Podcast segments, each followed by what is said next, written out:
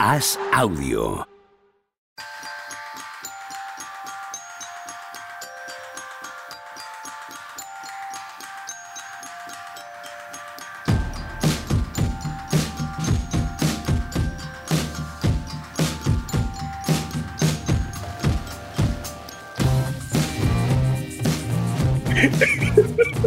A ver, Tony, para, no te rías. Dice Tony, dice Tony antes de empezar a grabar. Pero vamos a hablar, del draft. No sé. O sea, A mí me mareáis. Ver, pero tío, de verdad. Estás como mis hijos cuando, cuando te- eran muy pequeños y les decías algo y hacían todo de manera tan extraordinariamente literal y dices, pero un pelín de contexto, amigos. Un pelín. Literal. Eh, no, no, eso, eso es feo, machicado, machicado. O sea, re- recuperar los chistes que han tenido gran éxito. esto, esto es feo. Hay que me dejar apunto en bombardeo, ¿vale? ¿eh? No podemos convertirnos en los chicos del literal. Yo si queréis hablar de otra cosa, me apunto en bombardeo. Venga, yo también. Yo este es encantado. el programa que menos me motiva y me gusta de todo el año. Este lo o, el digo. del, este o el del viernes. Los dos. peor este, peor este. Porque ¿Hay el alguno que te motive? Es otra pregunta, ¿no? Que se puede hacer el respetable. Pero este es el que yo he dicho que este es el que menos. Vamos a dejarlo ahí. Yo Pero- todos los años tengo eh, el experto eh, de los viernes en Pepe Diario, y claro, le toca siempre hablar del draft. No, no es que no vea un minuto de college, pero ni de college, ni de G-League, ni de highlights, ni de nada. No se sabe ni los nombres. Y ahí estamos todos los viernes por la mañana post-draft, analizando el draft. Él y yo, tan amigos. Yo, yo esta mañana he estado viendo chiquillos de 15 años. No, no os digo más, ya ni, ni de 19, ya de 15. y te haces el importante. Es decir, lo ves y dices, joder, madre mía, este, cómo se mueve. Y apuntas y tal, y no sé qué, y piensas No, esto dentro de, no. de 10 años. bueno, Van a flipar con lo que voy a decir yo de este. No, lo que digo, lo que pienso es, madre mía, de aquí, dentro de cuatro, no de 10, de cuatro años, eh, hay unos cuantos que dices, pues este igual, porque la verdad que es, es alucinante lo que, lo que están haciendo en la alquería.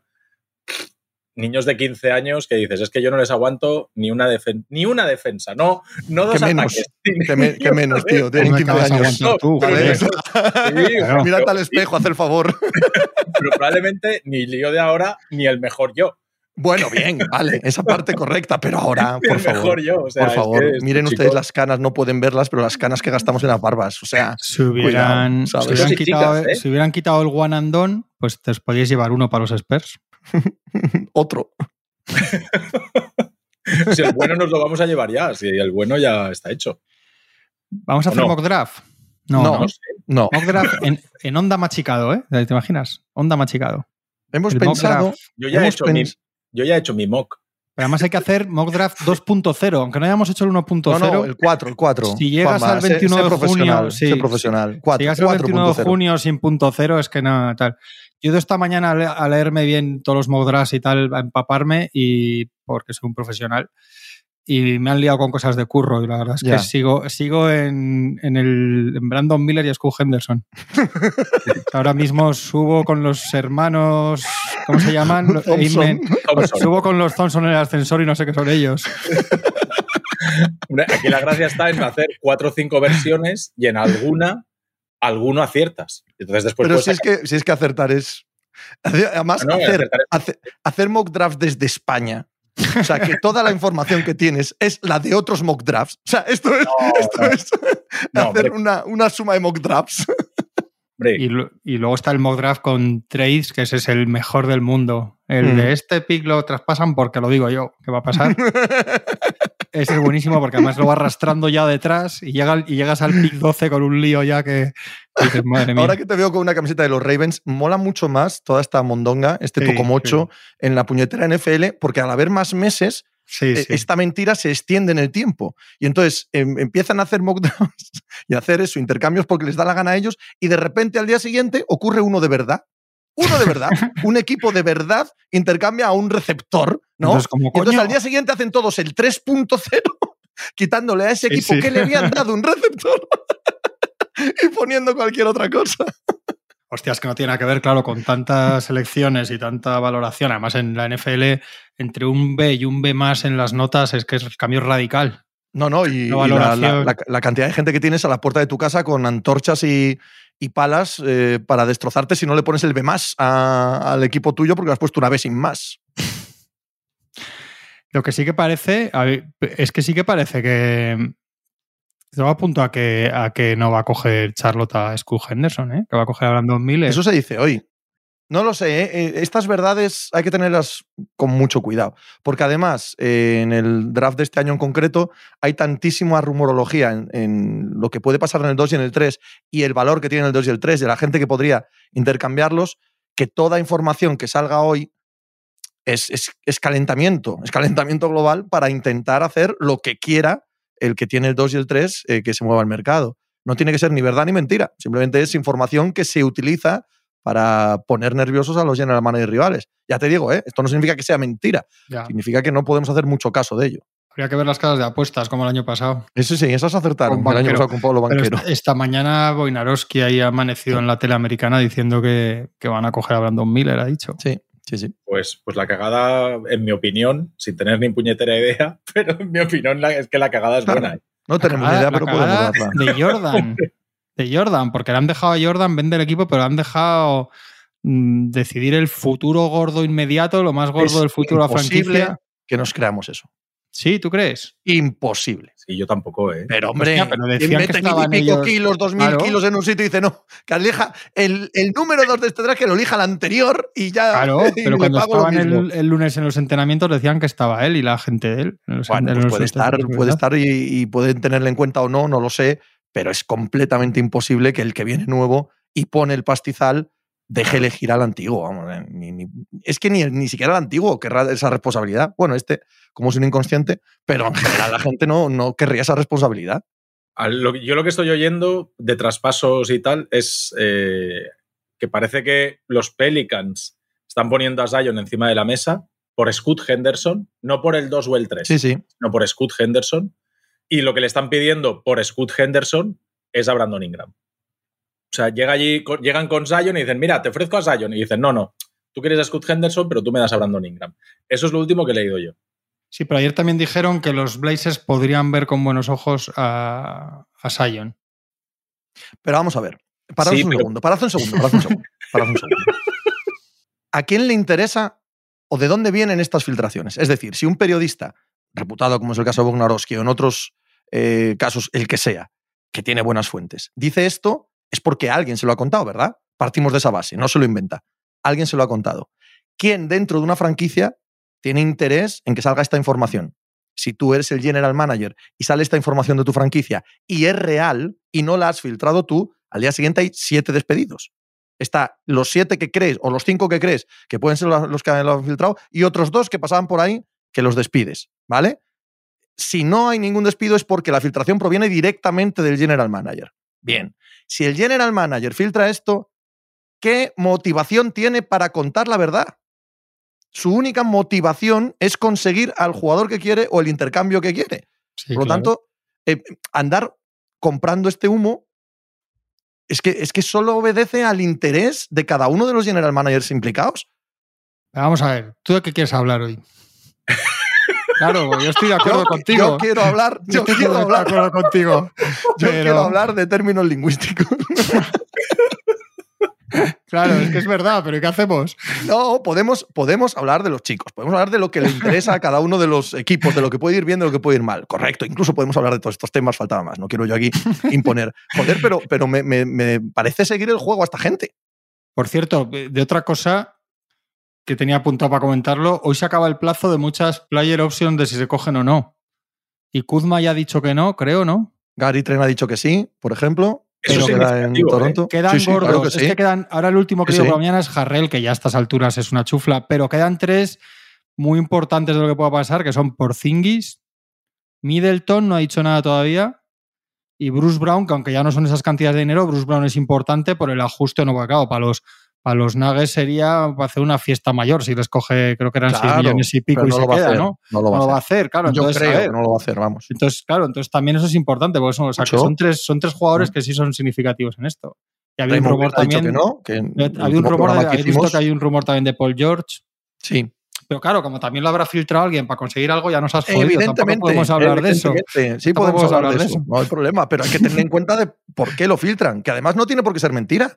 Muchas de estas filtraciones pueden acabar en convertidas en exactamente noticia con eso. Pero, pero hay un interés obvio del que filtra esto para, para calentar al de enfrente. Esto es como, el, como la filtración absolutamente ridícula, claro, cuando es tan ridícula nos da igual, ¿no? La filtración absolutamente ridícula de Portland de que ha pedido precio por Vana de Bayo. Eso es buenísimo. Claro que es buenísimo, pero, pero, bien, ¿por qué lo han hecho? Para decirle a Lilar, ¿ves?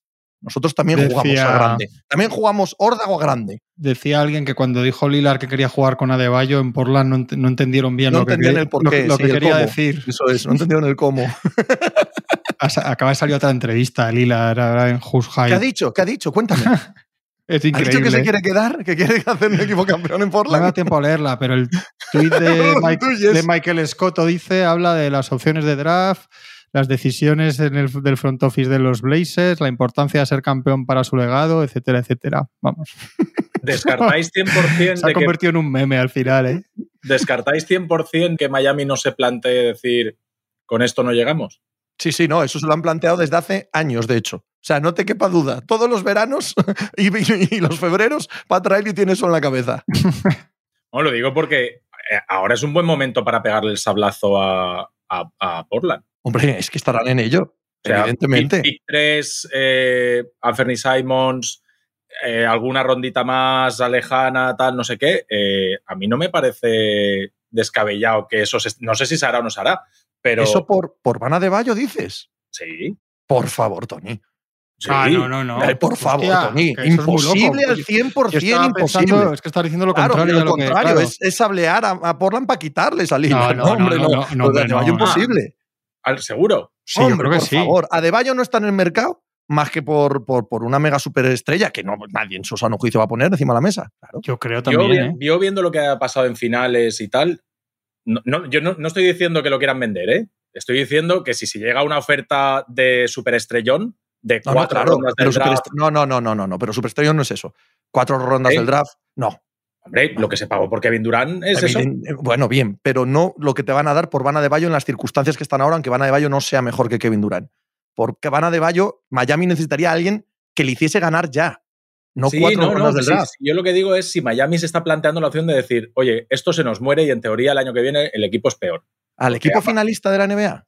Ya, ya lo sé, ya ¿A lo un sé. equipo que sé. jamás ha ido a tanking? No, hombre, pero ni por No, lo yo más creo remoto. que no, yo creo que no. Pero ni por lo más remoto, Tony, imposible. No, no, no. Yo, yo- yo no estoy diciendo que es así. Estoy haciendo la reflexión en voz alta. También no, no- Yo es que Sí. venía escuchando podcast y tal y digo. Y, me he quedado así con el run run de decir. Pues bueno, pues igual tampoco me cogería tan a contrapié de, de que estos estén diciendo. Me sorprendería por ser quién es el que hay detrás. Es decir, Claro, sí que es Pero cierto es que que. tenerlo- hay claro, que tenerlo en cuenta. Sí, sí, claro, sea, claro. es Parte del contexto. Pero que igual hay un día que dice. Joder, llevamos dos finales, tal, tal, tal. El año que viene este equipo es peor. Vamos a, Pero vamos si a ver está qué en pasa todo con lo esto. contrario. Está en Ya, todo ya, lo sí, contrario. que eso sí. creo. Está, está en conseguir a Bill, a Lillard, a Donovan Mitchell, Sí, a Harden, sí. al que salga, a Kyrie. al- está en conseguir el siguiente. Y si de repente se te planta alguien y te da la oferta por Kevin Durant, pero por Adebayo, ¿estáis No, seguros que la rechazan? Seguro que no. Seguro Vale, que vale. no. Vale, Seguro vale, que vale. no. Seguro que no, porque Miami no es ese equipo ni Yo es eso creo acaban también. de jugar Sí, las sí, finales. sí, sí. Claro que no, es todo lo contrario. Están en la, en la dirección completamente opuesta. Sí, sí. Otra cosa es que te llamen y te ofrezcan por Adebayo, voy a decir una barbaridad eh, sin ningún sentido, ¿vale? Que te ofrezcan a Embiid, amigo, claro. No, ya, sí. ya, no. Estamos claro. hablando. No, pero, Sí. pero el- las cuatro rondas y tal, no, no, seguro que no. Yo lo que sí que creo es que, que si es verdad esto de, de que van tiran a Brandon Miller, a mí se me hace muy raro por todo lo que se ha El hablado. micro, micro, Juan. Hostia, Ha habido una flacidez ahí de repente muy desagradable. la. Muy desagradable. Qué metáfora tan, Sí, tan, tan tan dolorosa. Tan, de veterano. Que, en fin, que no, que, La que ficha, sí, la ficha que- azul de Parchís. que, que todo lo que se ha dicho durante el año de Skull Henderson me parece, eh, joder, yo no le he visto partidos a Skull Henderson, solo he visto un resumen largo de cuando estuvo a principio de temporada o en Banyama por ahí jugaban entre ellos y luego vídeos y tal, claro. Pero coño, si es tan, tan, tan bueno, yo no entiendo lo de los Hornets, porque Brandon Miller sí que más o menos todo más claro, porque estaba en college, a nivel college, el tipo de jugador que es, ¿no? Y tampoco parece a priori que igual puede acabar siendo un Tatum o yo qué sé. Pero, joder, coger Yo a dos cosas Henderson que ya y han sobre dicho en este todo, programa. no, y sobre todo, si a los Blazers les caes con Henderson, ¿por qué no les cambia definitivamente el, el, chip, definitivamente el chip de decir, vamos a traspasar a Lillard y a reconstruir? Si te cae este tío que en teoría puede ser un jugador verdaderamente fundacional de jugador franquicia, es como un regalo, ¿no? De repente. Yo no descarto eso. Yo no descarto eso. Mi problema es que estoy en la misma línea de Tony, que sería un error colosal o parece un error gigantesco desde aquí, y en lo que os he explicado antes, que me parece que esto sale hoy para poner nerviosa a la gente. Para que llamen al 2 a Charlotte a decir, hostia, lo que sea, lo que sea, si no queréis a Scott Henderson, os damos lo que sea porque nosotros sí. Y, y estén en esa movida. Entonces, ah, por ahí lo entiendo. Ahora, si todo queda como hasta hoy y escogen a Brandon Miller en el 2, yo, con total y absoluto desconocimiento de Scott Henderson, pero total es total. Cuatro vídeos virales, nada más. Parece que estamos hablando de un chico eh, que podemos calificar de billete de lotería. De que si acaba siendo premiado, te ha tocado. Ahora, Brandon Miller, ni en el mejor de los sueños, por lo que yo lo he visto en Alabama, apostaría a que es ese tipo de jugador. Y tú no dejas de pasar eh, un billete de lotería por, por un chico que pueda ser bueno o muy bueno a secas, ¿no?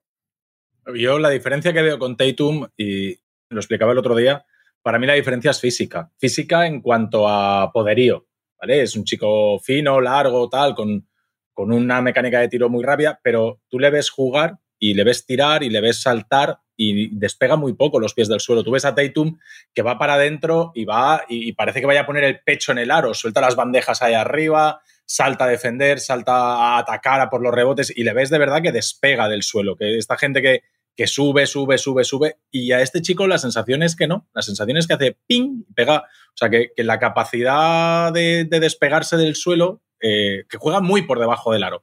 y anotadoramente, anotadoramente se le compara con Tatum. Yo, yo he debido ver partidos diferentes, tío. no, no, yo lo que, yo, lo que he leído, ¿eh? Tiene la mano, ¿eh? Este, este chico tiene una mano. Sí, sí pero, pero, pero tiene, tiene la mano. Pero ha demostrado en Alabama ser capaz de anotar con la fluidez que anotaba Tatum en Duke. Y no hablo, de, no hablo de puntos, o sea, es que no me sé las estadísticas. Igual ha metido más puntos que él, porque también es más punto focal del ataque, no lo sé. Pero en la sensación de juego está ese nivel de sensación que tú ves a Tatum y te da la sensación de que puede anotar en todas las esquinas del juego, en todas, sin faltar una. Yo eso no se lo noto a Brandon Miller. Sí, sí que tenía la sensación Tatum que tenía más repertorio ofensivo. Claro. A, Tatum en la universidad le recordamos de jugar en eh, tiros de media distancia, de jugar de espaldas, algunas algunos ataques. Sí que es cierto que a mí me queda así en la reminiscencia, ya en la memoria, alguna cosa de esas. Que a este chico ves los highlights y le ves tirar y tirar y tirar y tirar y tirar y tirar, pero como un condenado y, muy bien y tal, pero, pero cuando te planteas que haga más cosas, dices, y en cambio te ves al otro, al Scott Henderson, y dices, pues mira, es lo único que no hace, tirar. Pero es un motor o sea, es un, es un turbo ahí que lleva en el culo este chico para adelante, para atrás, para arriba, para abajo.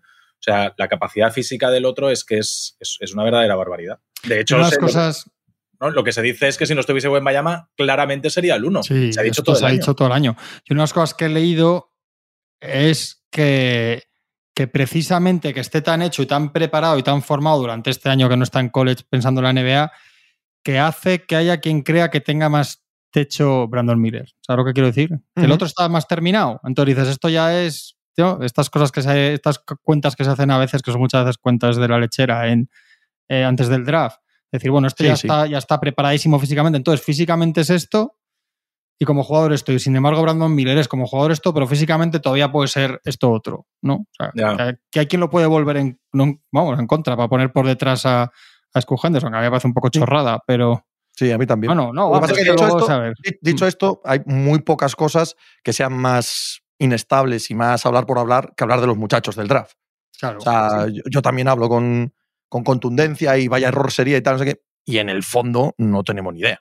No, no tienen ni idea ni los que eligen. O sea, esto. Ah, exacto, exacto. A saber, lo que va a pasar aquí, ¿no? Circunstancias, claro, y que llega un vestuario y en ese vestuario de repente el chico no entra bien y, y lo tienen ahí apartado, o a lo mejor al revés, entra de maravilla, el chico encaja, a, la semana de empezar la competición se lesiona el que tiene delante y de repente de, pensar que iba a jugar 8 minutos y no por vestuario, partido. y no vestuario. Eres un tipo que con 21 años eres de una manera, con 24 horas y eres super, otra, eres súper ambicioso, súper trabajador y te encanta y Sí. adoras la vida en la NBA. Y no, y de repente eres un tío que con 22 años no, no le gusta nada la vida en la NBA o, o le gusta más eh, estar en otro rollo o se enamora y pasa por completo de, yo qué Claro. sé, o sea, que es que todos pasamos por cosas en la vida que es completamente imposible Sí, de, de predecir ¿no? y, y de adivinar ahora. Es que es Y así. Lo que sí sabemos es que toda la construcción de este hype, de esta expectativa que hay alrededor, es real, es real. Entonces, si media liga cree que Scott Henderson es un número dos seguro, ¿vale?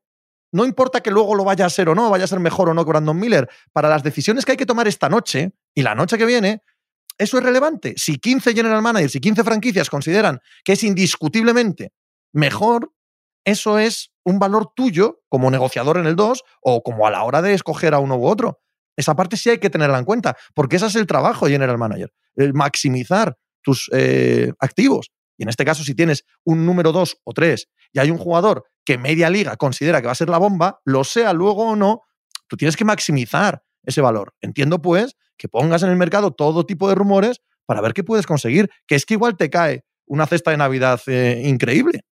Claro, lo que pasa es que en la situación que están los Hornets tiene que ser una cesta de Navidad muy concreta y muy increíble porque ellos están más en el nivel de coger a un chico así.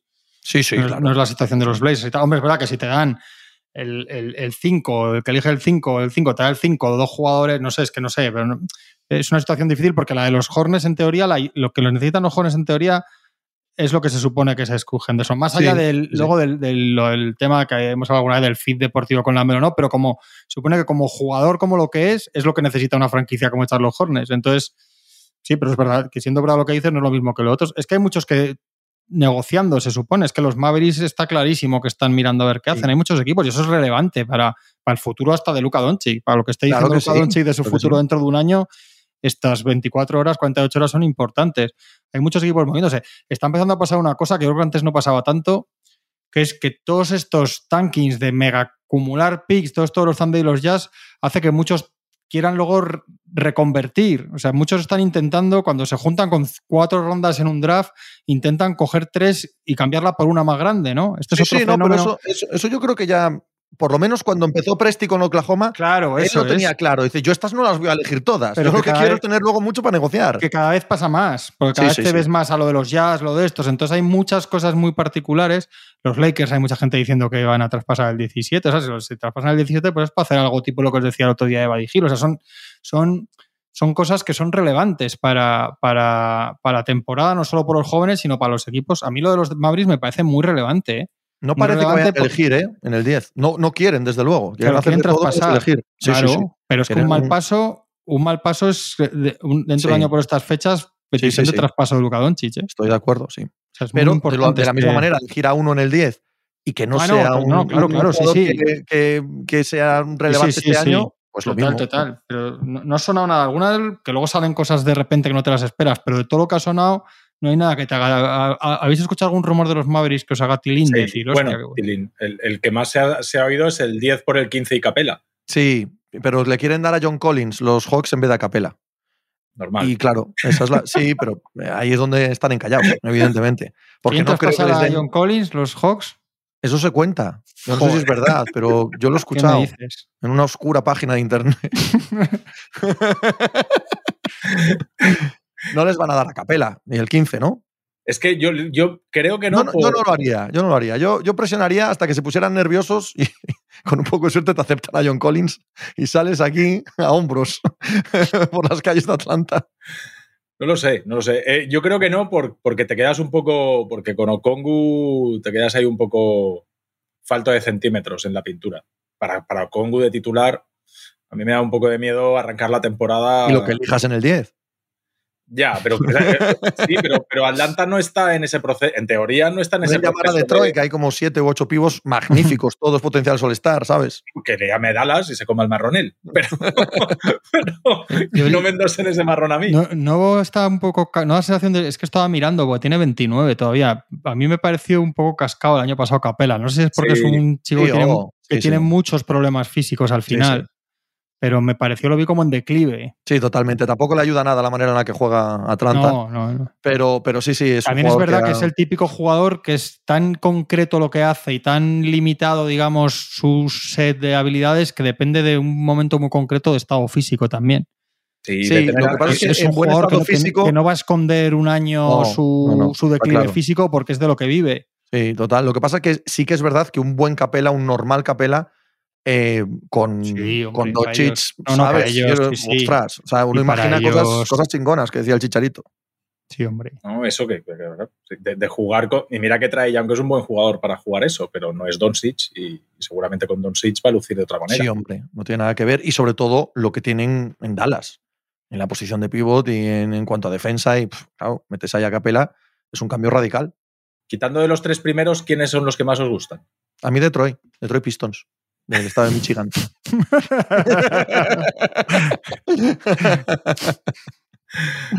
A mí me gusta Cam Whitmore y no llevo más que todo el día diciendo que "Buh, ese chico nada de nada. Buh, buah, eso He se leído- Ese no está ni en el top 10. Bueno, pues He nada. leído cosas ahí del. Alguno le da el 4. Sí, Yo- y otros lo Ahora, bajan del pa- top 10. ¿eh? ahora, ahora parece que hay mucho consenso que va el, eh, uno de los Thompson Amen a, Sí. a- ahí, ¿no? A Houston. En serio, porque tú no los conoces en el, en el ascensor si coinciden contigo, pero los distinguirías porque uno es un payasete gracioso y el otro es un tipo súper serio. Parecen dos personajes de Succession. Y este es el serio. Este se- no sé, No. creo que No, el no, no, serio, no, no. el El serio es el que está es- más el- abajo. Eso hay es. que, hay que elegir al serio, entonces. Hay que elegir al serio. No, hombre, no. Siempre al payasete. Es que ahora estoy viendo y ESPN da a Cam Whitmore 9. Yo lo había visto en general más arriba. Para mí No, pero ha caído hoy, hoy en los mock draft 4.0 de hoy, o 7.0, o 24, eh, ya sale fuera del top 10 en muchos sitios. Algo ha debido de pasar ahí, porque esto es lo de siempre. Eh, Sí, sí, no sí. es que el chico haya jugado mejor o peor la última semana, no ha jugado, como bien sabéis todos. Es que de repente ha llegado información a todos estos insiders de que varios equipos no lo quieren. Y eso hace que caigan Sí, sí, en los sí, mocks. Lo cual no quiere decir que el chico no lo valga. Por supuesto. No, nunca quiere decir nada todo esto, de verdad. todo esto no quiere decir nada hasta dentro de tres años. Que los veamos jugar y veamos cómo Bueno, igual hay alguno que dentro de 15 días estás diciendo, uy, uy, uy, madre mía, lo que ha pasado aquí, ¿eh? Seguro, esto- seguro. que yo recuerdo que Donovan Mitchell, que es un pick 12 o 13, Mm. eh, los tres primeros partidos no sale de titular, juega poco y se lesiona al que estaba delante de él en la rotación y se pone a jugar y empieza 20 no sé cuántos, 18, 23, 21. Y dices, oye, oye, oye, oye, que han sacado aquí los Jazz. coño, Donovan Mitchell no es que no jugase en un sitio conocido, ¿eh? jugaba en Louisville. No, no, pero él empieza, él empieza en Utah. Pero que era un tipo suficientemente visto, quiero decir. Hay Sí, otros después- casos de juegan en Europa, juegan en universidades menores, juegan en la G-League, pero este, este era bien conocido, ¿eh? Este empieza de reserva y Sí, de repente por no sé qué le toca jugar los- unos partidos de titular y ahí es cuando dicen, aquí ya, ya lo tenemos, este es el chico. Además de Whitemore, ¿tenéis alguna pedrada? Yo, yo tengo tres. Cuenta. Yo El no de la tengo ninguna. El de la G-League, eh, Leonard Miller, Cero. Ha jugado muy poco y ha, Cero. ha estado lesionado. Me- O sea, me- juega en la G-League, está lesionado, juega muy poco y te encanta. Sí. Vamos a ver, a- a por ello. estamos sublimando, estamos sublimando el arte del mock draft, macho. claro, claro. Esto sí que es lo más. ¿Por qué Fuera, no? Si lo hace todo el mundo, efectivamente, Tony, ¿por qué no nosotros? Correcto, vamos arriba con ello. Eh, Maxwell Lewis de Pepperdine. Eh, ¿Cómo es la, la universidad? Una universidad No sé muy de pequeña que no saben señora. Pipermin. Pipermin, de Pipermin. Maxwell Lewis y Derek Whitehead, el de Duke. Sí. Ese sí, Ese- ese lo tengo localizado. Ese sí, ¿verdad? Eso sí, Pepe. Pues eso Sí, pero también no- me gusta mucho. Pero no es, no es un chico del que me levantase la ceja. Lo cual no significa nada, ¿eh? Eh, Es muy, muy conocido mi absoluta y total incapacidad para el scouting. como la mía, pero no menos, pero ¿eh? que como la mía, más o menos, que No, estamos no, no, aquí. no. Hay algunos que veis los partidos. Tú, en tu caso, bromas aparte, tú eres capaz de ver a los jugadores.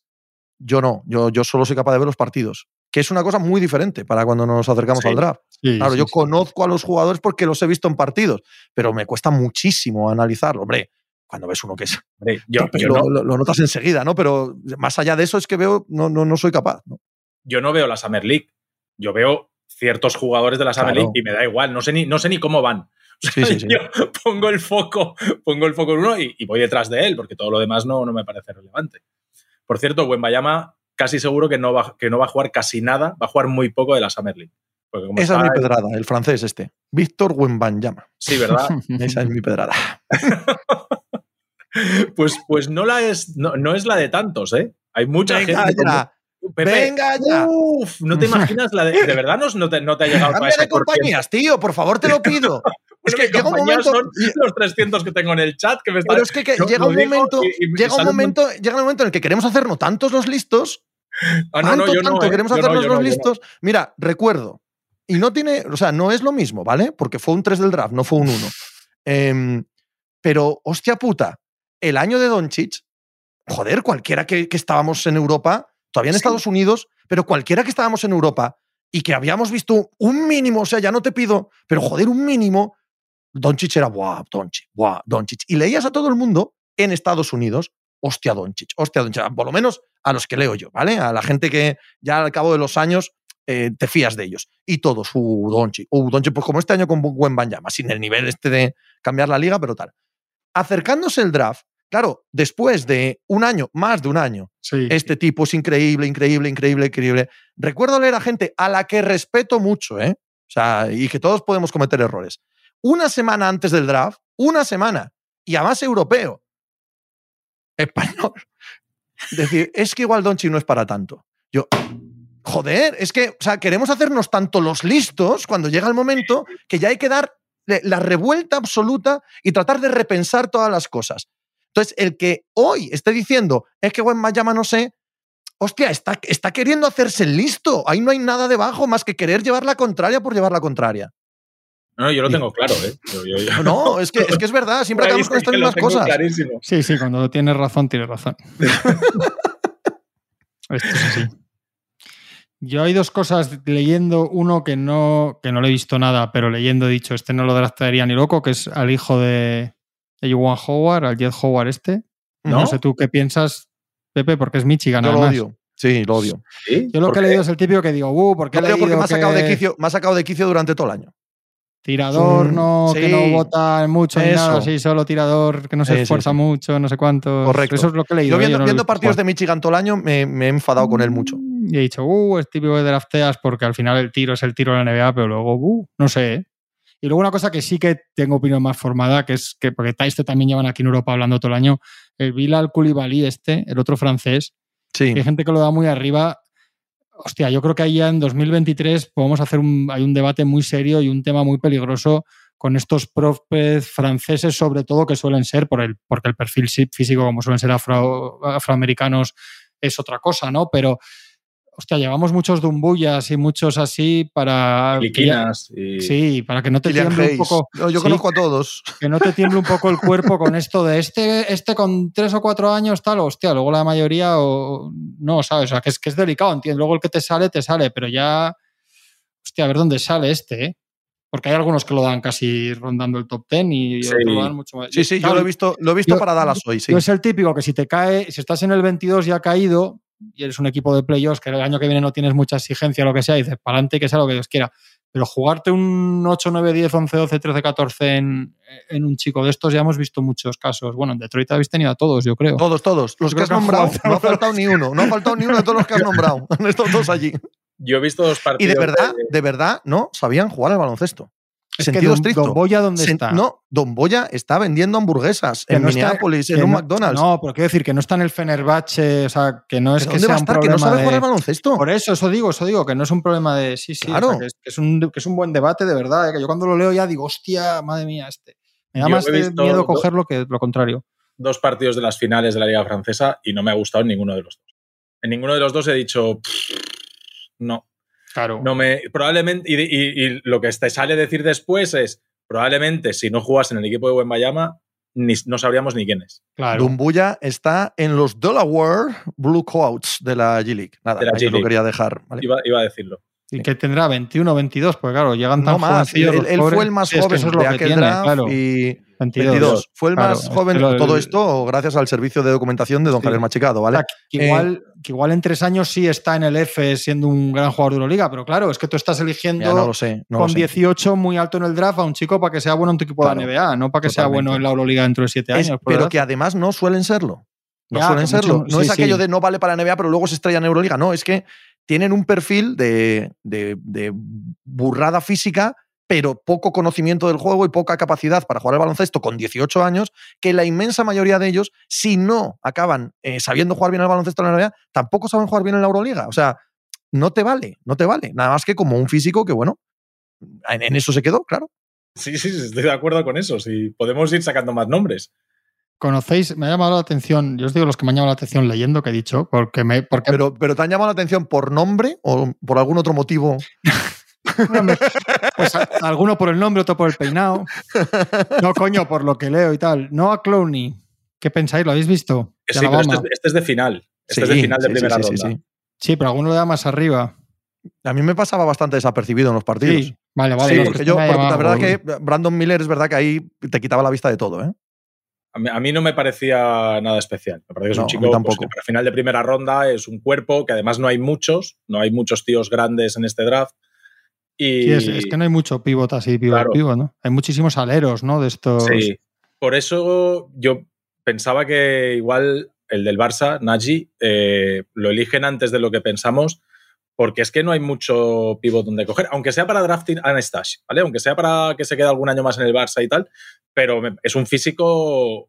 En este draft es uno de los, de, de los mejores físicos que hay. o sea, Como. Nagy se quede, se quede otro año en el Barça, yo creo que puede el año que viene hacer una temporada en el Barça seria, ¿eh? O sea, tiene un, de verdad, tiene un nivel físico, es una cosa para, sobre todo Sí, para es una cosa Europa. increíble. Sí, sí. Y ya os he dicho además que a este sí le he visto mucho todo, que no es solo físico de, o sea, tiene físico de que se queda en los cambios con los aleros, o sea, con los bases, todo el movimiento lateral, es una pasada.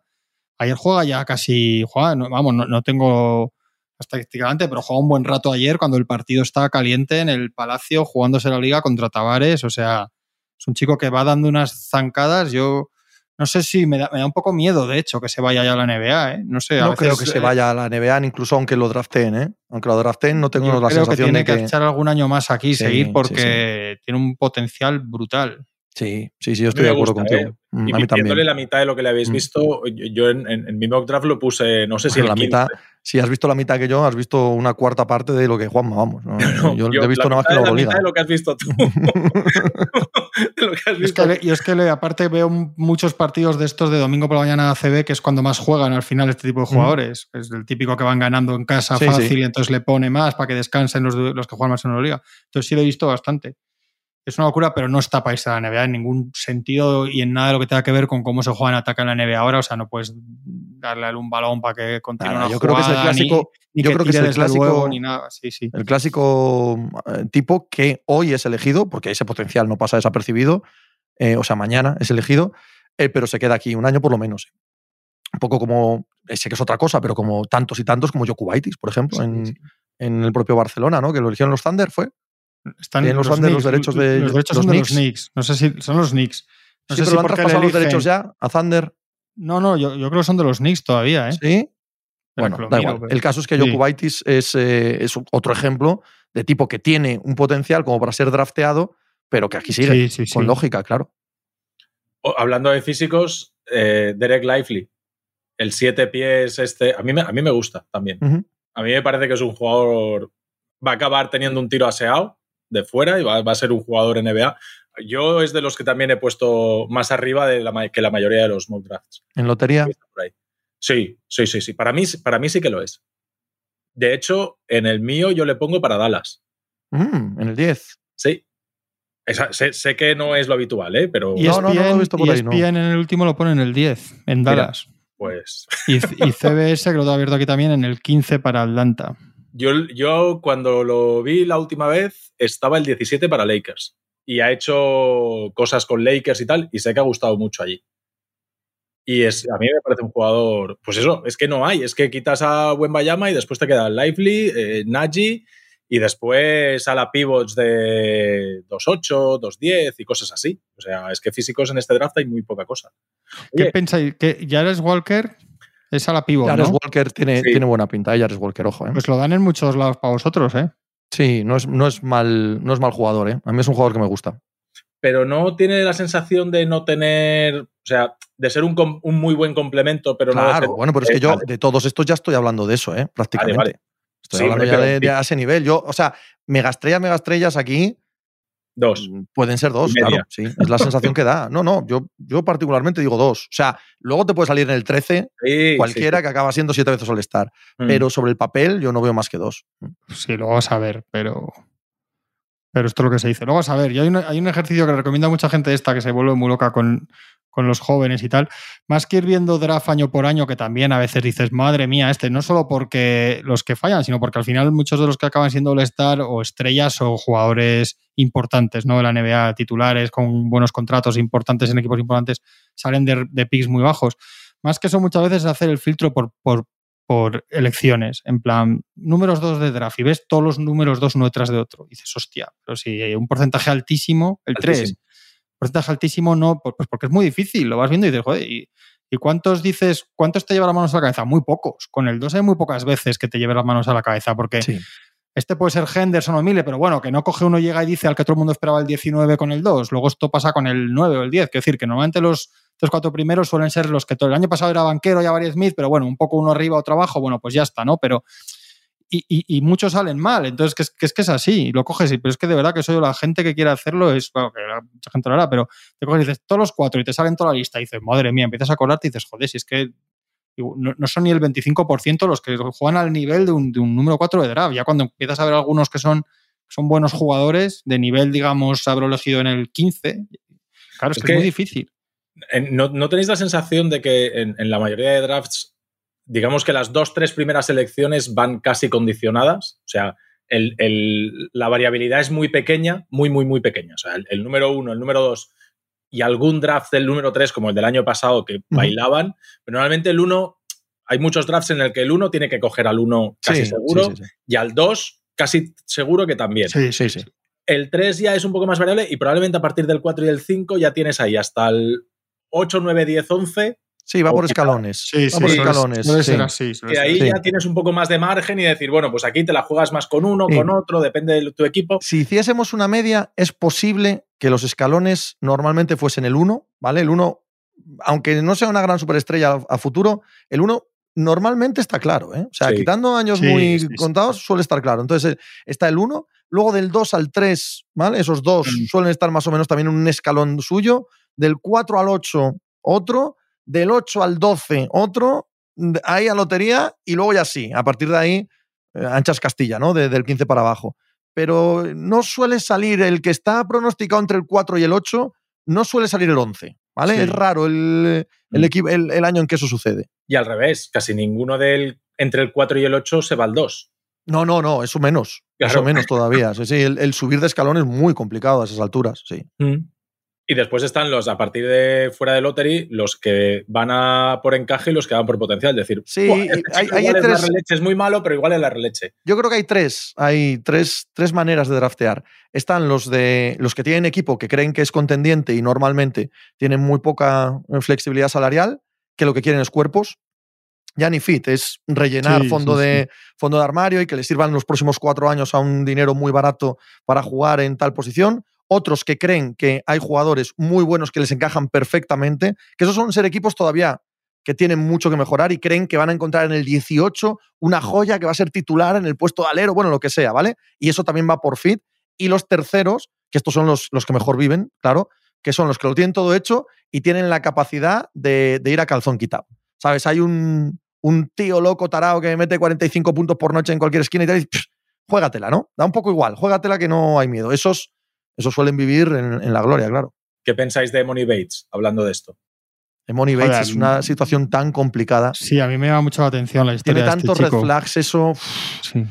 Eh, por si acaso alguien no lo sabe, eh, reclutado por Memphis, eh, apenas puede jugar en, en, Memphis por los problemas en, ese, en esa universidad de saltarse las normas de reclutamiento, eh, desaparece de Memphis después de un año en el que prácticamente no juega, tiene que ir a una universidad menor, físicamente yo lo compararía, no lo compararía a él con Michael Porter, entendedme, pero sí el caso de que antes de ir a la universidad se hablaba de él como que podía ser una megaestrella y luego todo salió mal en la universidad.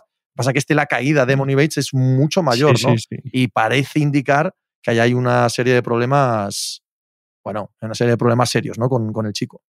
Sí, sí, a Se mí dice que no va a ser- la se dice- atención. Se dice que no va a ser ni drafteado, que podría ser un Sí, es que sale ya bajísimo en, Sí, sí. en los. Y es que es un chico que llevas tanto tiempo leyendo cosas de él y oyendo hablar de él, o sea, hasta ahí parece Sí. que lleva, no dices, hostia, vale, vale. sí, sí. yo sí, este sí. fin de semana he visto un capazo de highlights de todo el mundo, ¿vale? para, para hacer el mock que tenía que hacer yo el lunes. Y, y una de las cosas que dije es, le he visto más veces en los highlights defensivos de los rivales Sí. en sus propios highlights defensivos. o sea, balones perdidos, tapones recibidos, patatín. Me parece, a ver, yo creo que, por ejemplo, el 30 de Clippers eh, te la puedes jugar con él. De decir, a mí me da igual. Yo lo cojo, rollo Bones Sí, Highland. sí, que sí, que sí. eh, de- décimo primero y en ciertos partidos lo tiro a pista y si me mete las tres primeras igual me gana el partido y si no pues lo vuelvo a sentar y tampoco pasa nada pero pero me parece que sí que hay, hay- más allá de lo no deportivo o sea incluso en lo deportivo hay cosas raritas yo ya te digo que me llamó la atención porque cuando llegué a él dije joder pues este le he visto yo en los, en los highlights defensivos, defensivos de no sé quién, de no sé cuántos, le ha robado este la bola, el otro le ha puesto un tapón, no sé qué. Eh, Mira, aunque es americano y la cultura es completamente diferente, encajaría mucho más en lo que decía Juanma antes de estos chicos franceses que, que son solo un cuerpo físico alucinante que ya veremos en qué acaba siendo como jugador. Es completamente diferente, ¿eh? porque la cultura americana te lleva a, a los lados que te lleva, también en lo psicológico, también en tu formación mental. Sí. Pero es un chico que, que puede tener todas las cualidades físicas, todavía no ha demostrado que sepa jugar al baloncesto. No lo ha demostrado, ni tampoco que sepa comportarse como alguien que quiere ser profesional del baloncesto. Las dos cosas. Joder, decir los Clippers, los Clippers es un equipo que, que ha tenido en los últimos años bastantes patinazos. Ha tenido bastantes selecciones, no gordísimas, pero incluso pis de lotería, y no ha sacado jugadores de rotación de ahí. El único Terence Mann y lo cogen a bajísimo de segunda. Pero luego ha tenido ahí unos cuantos, a mí me suena, bueno, aparte de lo de Sai, que luego lo traspasan, pero, pero. Y para estos equipos empieza a ser muy. O sea, con otras cosas que siempre ha sido, pero que se radicaliza con el convenio nuevo, es que el que rasque titulares de los picks ya fuera entre el fuera de lotería y final de primera ronda, eso para los equipos va a ser importantísimo. ¿eh? Te digo una Rascar un- cosa, un el titu- que, el que un jugador- raste... no, no titular, perdón, jugadores de rotación. Sí, total. Un rotación. séptimo, octavo. Sí, sí. Alguien que te haga, vamos a poner un el contrato ejemplo. rookie cuatro Claro, años. el ejemplo clarísimo que hemos visto este año. Alguien que te haga la labor de Vincent, de Struz, eh, aunque sea un jugador completamente diferente, de Bruce Brown en Denver, alguien que te haga esa labor, Christian, Christian Brown. y Christian, Brown, era pero bueno, este Christian año. Brown, bueno, eso es una cuestión mía. Yo me da la sensación de que eh, ya veremos en el futuro. Pero Sí, Bruce sí, Brown, pero- un Bruce Brown que fue segunda ronda, o no, creo recordar, principio Claro. de segunda ronda. Sí, yo creo que sí. Eh, el- tú, tú consigues un jugador como Bruce Brown para ser tu séptimo octavo jugador del equipo y tú tienes que salir de ese draft mm, haciendo manoletinas. sí, sí, sí. Haciendo manoletinas. Un nombre Eso- más de moda de estos de- del draft. Grady Dick. El tirador Sí, blanco. Sí, sí, sí, sí, sí. ¿Os gusta? Sí, sí. A mí no. No, a mí, a mí me gusta sobre todo para la Euroliga. Ese es el típico chico que lo ves. Lo digo en serio. No, Coño, eh, no, no- no quiero sonar despectivo, porque a saber qué carrera que tiene. pa- Parece que estás diciendo Claro. que No, no, no, no. la hostia. No, No, creo que, no, no creo que tenga buena o mala carrera en claro. NBA, no lo sé. Pero es el jugador que veo, quiero que lo draften y además, al contrario que estos que estamos diciendo, creo que va a tener buena carrera de baloncesto, aunque no tenga buena carrera en NBA, que eso no lo sé. Es lo que quería decir con todo. Lo esto. dan CBS y ESPN, lo dan los dos, los dos en el 11 para Orlando. Por eso digo que es que está muy arriba como para Pero es pensar que en encaja Bundesliga. bien con Orlando, ¿eh? Encaja bien con Orlando. Está bien, está bien tirada, que me vi- parece bien tirada. me era Kennard. Ken- El, el draft de Kennard, Kennard también, recuerdo que zurdo, tirador, se le comparaba con Gi- se se le llegó a comparar con Ginobili. Sí, O sea- con Clay Thompson. Se han dicho muchas tonterías de muchos jugadores o sea, a lo largo de la historia. Pero como era zurdo y tal, mira, Sí, mira sí. cómo acaba con la izquierda, el tiro de media distancia, tal. Y yo dije, madre mía. Y a mí me recuerda a este. De, bueno, pues puede ser que haga carrera en NBA y a lo mejor. Claro, pero es que Kenar está haciendo carrera en NBA. Sí, sí, sí. sí. ¿Sabes? O sea, si, si es un Kenar, si este chico es un Kenar, en el 11 con Orlando, con este grupo que tienen ahora mismo, es una muy buena elección. ¿Sabes lo que te quiero decir? Hombre, Yo con el 11 no quiero a Kennard, ¿eh? Con el 11, ahora mismo en contrato rookie cuatro años, con lo que hay en Orlando, con Wagner, con Banquero y tal, vamos, pagas por Kenar. Si lo pagas en la agencia libre. por, por Kenar. claro que te quedas con el 11A. Bueno, yo sí, por lo menos. Me, me- me quedo con el 11 a Kenar, sí, sí. Yo no lo sé. Pues No sé qué otro valor puede sacar ahí también. No sé. Bueno, podría ser. ¿no? A, a mí me parece, me parece decente. Me parece decente conseguir un retorno como el que te puede dar un Kenar en esta liga a un equipo como los Orlando Magic. Ya sé que cuando uno va Sí. Al draft lo que quiere es mucha ilusión y esto no te da ninguna ilusión. Sí. Pero, pero hay, hay una utilidad y una eficiencia ahí que me parece Kenar, ¿Te lo interesante. imaginas siendo jugador de rotación en un equipo que llega muy lejos en playoffs? ¿Te lo imaginas? Sí, Sí, sí, claro, por eso, que te por lo supuesto, imaginas con su claro rol sí. muy, muy con Tony igual no tanto, ¿no? Por la cara que pone. Estoy pensando, estoy pensando. Por su rol, no digo, pero entre los ocho que acaban jugando Sí, unas es, metiendo sí. sus tiritos y tal, que es lo que dice que no es para lo que dices a un sí. 11, pero bueno, que, que peor se te puede dar. Hemos pasado por encima de lo de, de lo de Gary Trent y, y no hemos comentado. O sea, a mí me parece súper relevante porque si nadie le ha puesto un Ya. 45 por 3, que para que, él, va- él ha cogido la player option de, 17. de 10 17,8, ¿puede ser? Sí. Vale. Eh, que nadie le haya puesto 15, un contrato un poquito más largo por 15, Sí, sí. si- significa que los general managers están diciéndole a, to- a todo este nivel de Grant Williams, de Kuzma, de todos estos que van a estar entre, en- yo qué sé, entre 15 y 25, vamos a poner ahí, ¿vale? Entre 15 y 25, o entre 12 y 25. A todos estos les están diciendo, espera, espera, espera, Cuidadito. espera, Eso es. que, que igual 10 millones más o 5 millones más o menos, la diferencia con el nuevo contrato es de poder tener mid-level a no tenerla, Correcto. de poder tener... No te quepa duda que es eso. o sea, No te quepa duda que es eso. Ahora bien, también tener que salir al mercado antes de que se muevan las grandes figuras, a estas de clase media los hunde. sí. Porque sí, ese equipo que le puede dar el 3x45 solo se lo da si le fallan otras opciones antes. Y es una muy buena player o sea, son 18 millones. Sí, sí, sí. Que no es, evidentemente, es mejor firmar 45, evidentemente, o 60 Sí. y o 70, pero que no es el caso de Bruce Brown, que son 6. O sea, es un- Claro, claro. O el de Kuzma, de que está claramente por debajo del mercado. por ti, si te rompes el tendón de Aquiles, desgraciadamente, pues, pues la lías. Pero bueno, más o menos, pero es verdad que es lo que dice, lo que decís, es el, el aviso del mercado. Bueno, Kuzma es que a Kuzma le dices que es un jugador de 12 o 15 millones y Kuzma es, es que él cree que vale el doble y esto es así. Entonces, Vale, pero, pero aunque no sea eso, sí que, este sí que te saca los. Este sí que te saca los 60, ¿eh?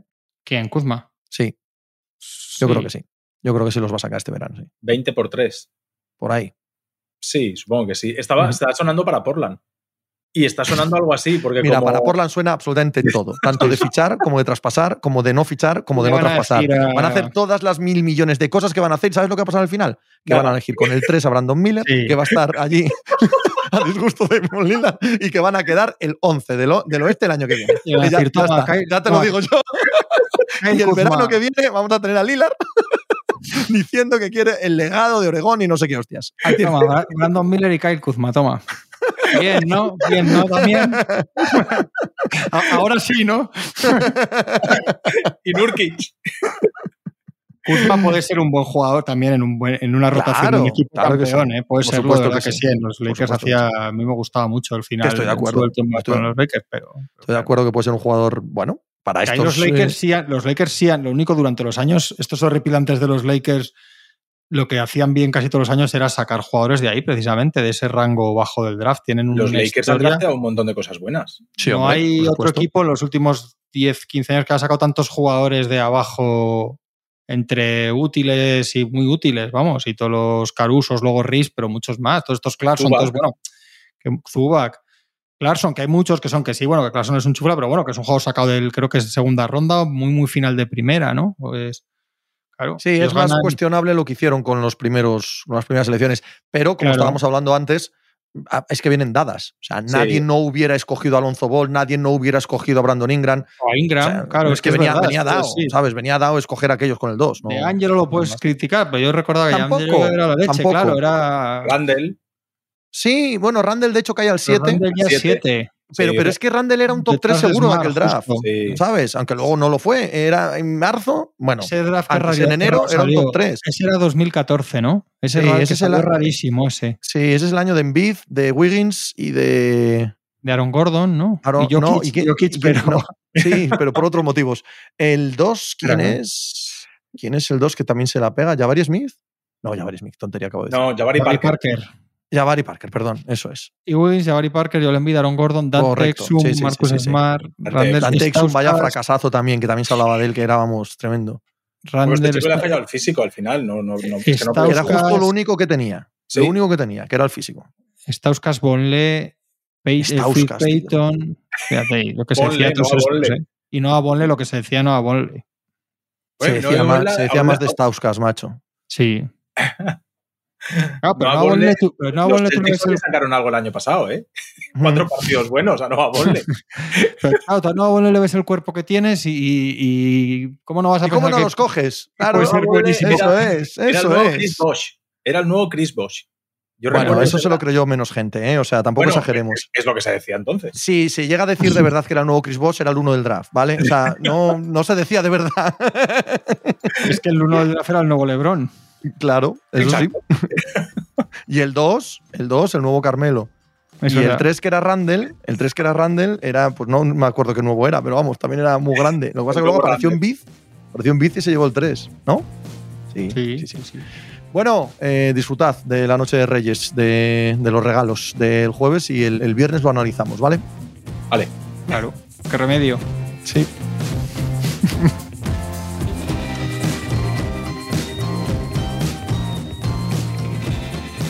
Pues muchas gracias por habernos acompañado en NBA Mínimo de Veterano. Muchas gracias por haber escuchado este podcast que es original de As Audio con la producción de Javier Machicado y la realización de Vicente Zamora. Síguenos en redes sociales arroba As Audio para no perderte nada y recuerda que puedes escucharnos en la sección de podcast de as.com, en la aplicación del diario As o en tu plataforma de audio preferida. Un saludo de Pepe Rodríguez con la compañía de Tony Vidal y Juan Marrubio desde la redacción del diario As.